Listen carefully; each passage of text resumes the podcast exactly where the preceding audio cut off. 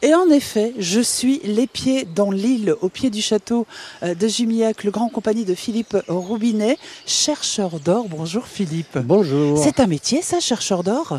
Alors c'est un métier assez rare, oui, mais je suis chercheur d'or, tout à fait. Mais à la base, ancien mineur. Alors je suis un ancien mineur. Déjà, je suis natif de la région, euh, le Chalard Jumillac-le-Grand. Et puis j'ai travaillé 20 ans dans les mines d'or locales. La spécificité de l'or local, euh, nous avons des gisements aurifères qui se sont formés il y a 500 et 300 millions d'années. Donc on a intérêt assez riche au niveau aurifère. Ça ne représente pas les pépites, bien sûr, qu'on voit à la télé en Australie et tout. Mais on a quand même exploité, par exemple, dans la dernière mine d'or, 28 tonnes d'or en 20 ans. Ah euh, nous avons une histoire locale assez intéressante et très rare. Euh, vous avez un petit musée à cet effet, d'ailleurs, qui retrace euh, l'histoire des mines d'or depuis l'époque des Celtes. En effet, il y a 3000 ans, on avait nos ancêtres celtes gaulois qui faisaient déjà des mines d'or ici. On en a répertorié plus de 1200 sur 9 sites principaux locaux Périgord-Limousin.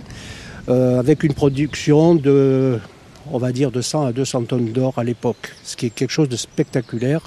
Donc je vous invite vraiment à visiter le musée pour ça.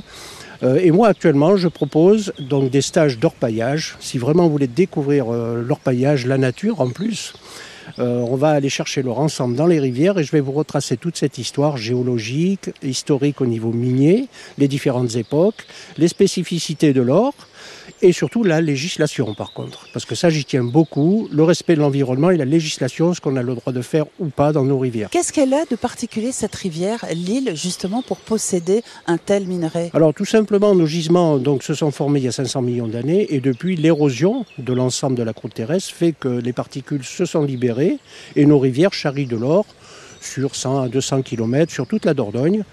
Le plus dur, c'est de le trouver, justement. Parce qu'il ne faut pas croire qu'on a des grosses quantités. Donc ça reste euh, un jeu ou un loisir. Et euh, bah, je suis là justement pour vous montrer comment il faut faire.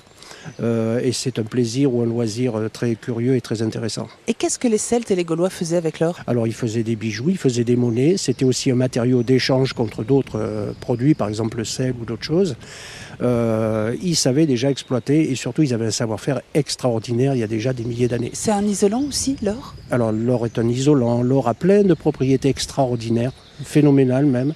Et c'est pour ça qu'il a autant de valeur à nos jours. C'est pas seulement sa rareté, comme on pourrait croire souvent, c'est plutôt le, fait qu'il a des spécificités, euh, sa malléabilité, la conductibilité, différentes propriétés qui font qu'il vaut si cher. Le temps de mettre d'enfiler des bottes, Philippe, et je vous suis à la conquête de l'or. On va ramasser 2-3 kilos d'or vite fait, et puis on, s'en va. Voilà, 2-3 paillettes, on va dire.